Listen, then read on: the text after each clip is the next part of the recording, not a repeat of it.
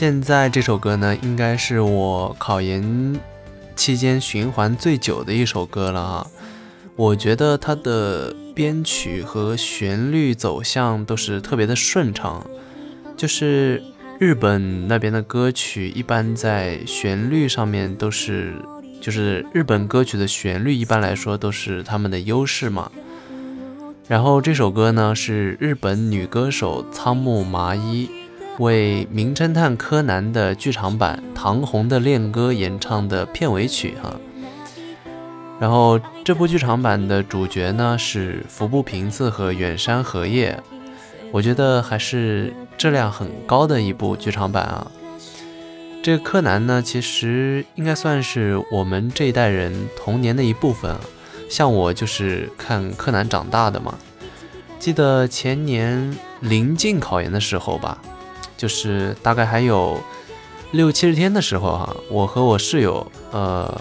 就是我们连续好几天没有去自习室学习，我们就是在寝室一直刷柯南的这个剧场版，一直从就是从后往前看嘛，一直从唐红的恋歌一直看到了漆黑的追踪者啊，如果有追过这个柯南的应该知道哈，然后现在回想起来也是觉得自己当时心蛮大的。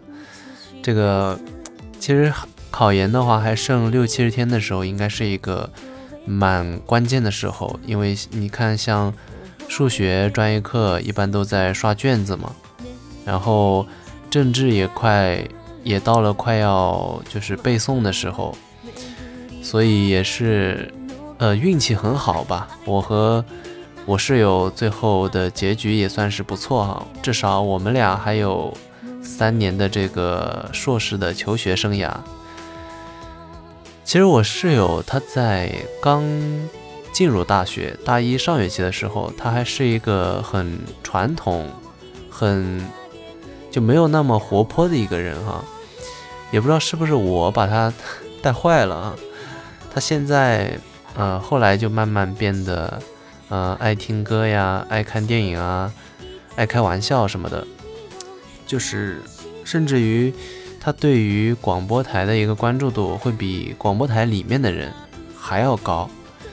就比如说今天某个学弟学妹的节目哪里哪里，呃，可以改进啊，或者是今天广播台在哪里摆摊啊，他都会过来告诉我。就是广播台的很多事情，有的时候是他过来告诉我的，甚至有的时候，呃，播音的业务问题，他是可以听出来的。就是他听出来的结果跟我差不多，我觉得很神奇啊！我相信啊，他还是会更加喜欢现在的这个他自己。我现在还是经常会和他一起聊天。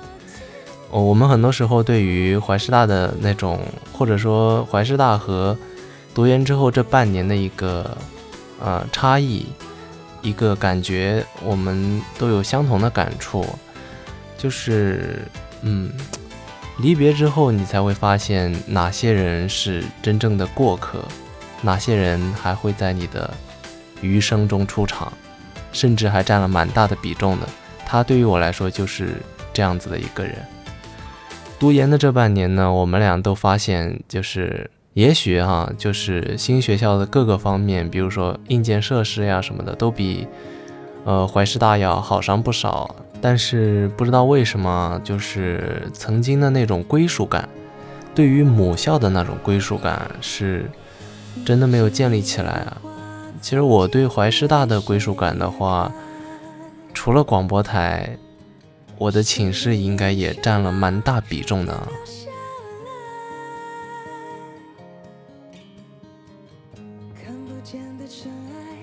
这首歌呢，叫做《等风来》。这一版呢是前年《中国好声音》里面的一位来自云南纳西族的女歌手，叫做吉萨沙玛唱的。原唱呢是歌手刘雨桐在中国好歌曲上面发表的。当时听到这个歌呢，第一反应就是很想去旅游。你天天闷在自习室里面刷数学、刷专业课、看英语、写政治。就真的是很想出去旅游。就我有的时候，如果我早起的话，我看到外面的那种阳光很灿烂，我那一天的心情就会很好。这位女歌手唱出来给我的感觉，很让我相信她唱的就是云南，一个四季如春，一个代表了浪漫和邂逅的地方。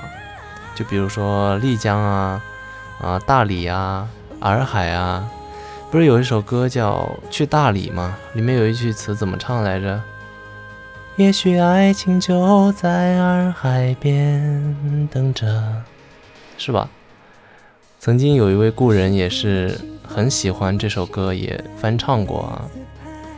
我也是一直心心念念着云南这个地方，我觉得云南这个地方就很适合和另一半或者是你喜欢的那个人一起去，所以这也是为什么我一直心心念念却没有付出行动的原因哈，因为咱没有。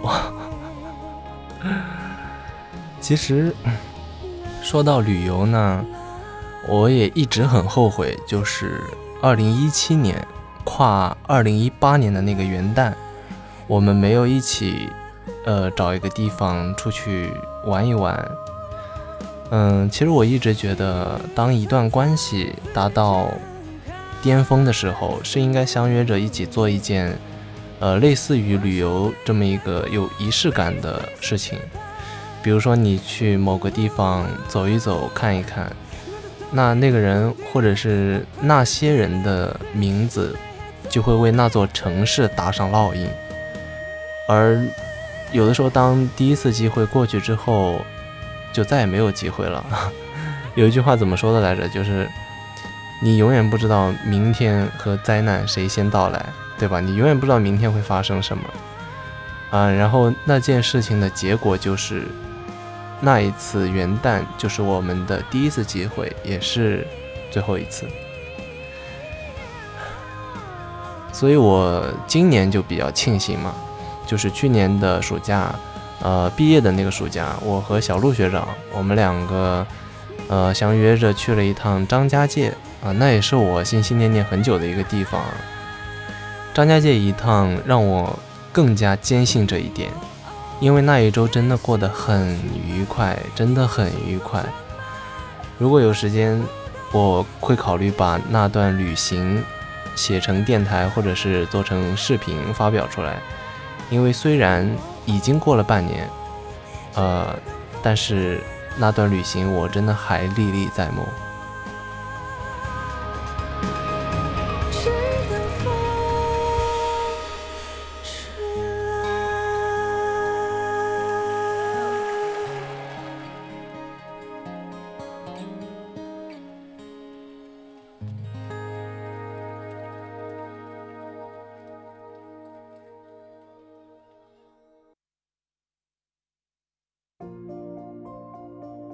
第三期的最后一首歌呢，叫做《用尽我的一切奔向你》，是女歌手周笔畅为电影《闪光少女》演唱的一首 OST。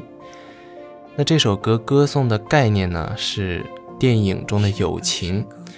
我觉得周笔畅作为中英女歌手的中流砥柱吧，演唱这首歌是非常合适的。但很可惜的是。我听到这首歌已经是很晚了。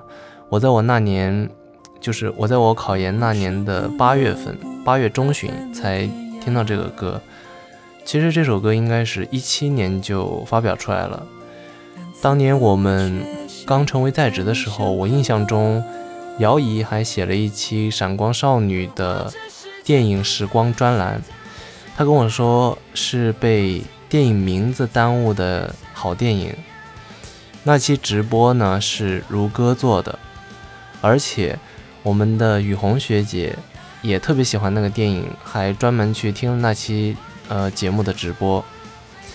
现在呢，其实我在听这个歌曲，我经常会想起我的另外一个室友，我和他基本上是从前年七月份就一起在图书馆自习，一直到上考场，对。我现在还能记起我们俩坐的那个位置啊，就是在图书馆二楼自习室最靠近第三个柱子的那两个位置。它应该算是我真正意义上的研友啊。图书馆占位置最凶的时候，大概是暑假那回。嗯，那段时间基本上是我夜里三点，你没有听错，夜里三点起床去，呃，在图书馆门口放一本书占位置，然后我再回去睡觉。他第二天早上五点半准时起床，去图书馆门口找我放的那本书，开始排队占座，风雨无阻啊。然后到了冬天的时候，他也是雷打不动，准点去起床占位置。我觉得这点真的是要。我很佩服他啊，然后为了防止有人过来就是占座，他还会帮我把书从地上搬到桌子上。因为我经常一觉睡到中午嘛，然后甚至有的时候我一整天都不去，他还得帮我把书再从桌上放到地上，也是很不好意思啊。当然，如果有人要考研的话，就千万不要学我啊，因为我觉得。